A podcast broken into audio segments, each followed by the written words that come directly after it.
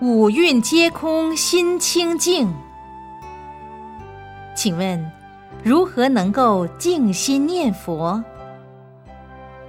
如何才能静心念佛？要讨论为什么不能静心念佛？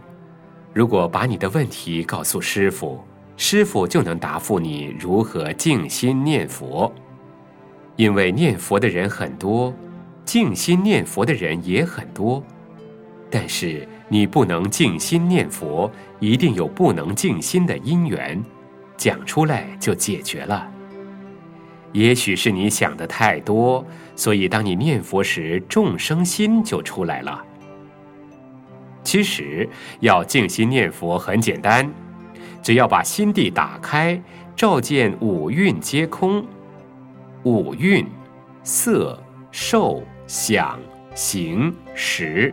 天天保持五蕴皆空，那你念佛一定没有妄想杂念；不念佛也没有妄想杂念。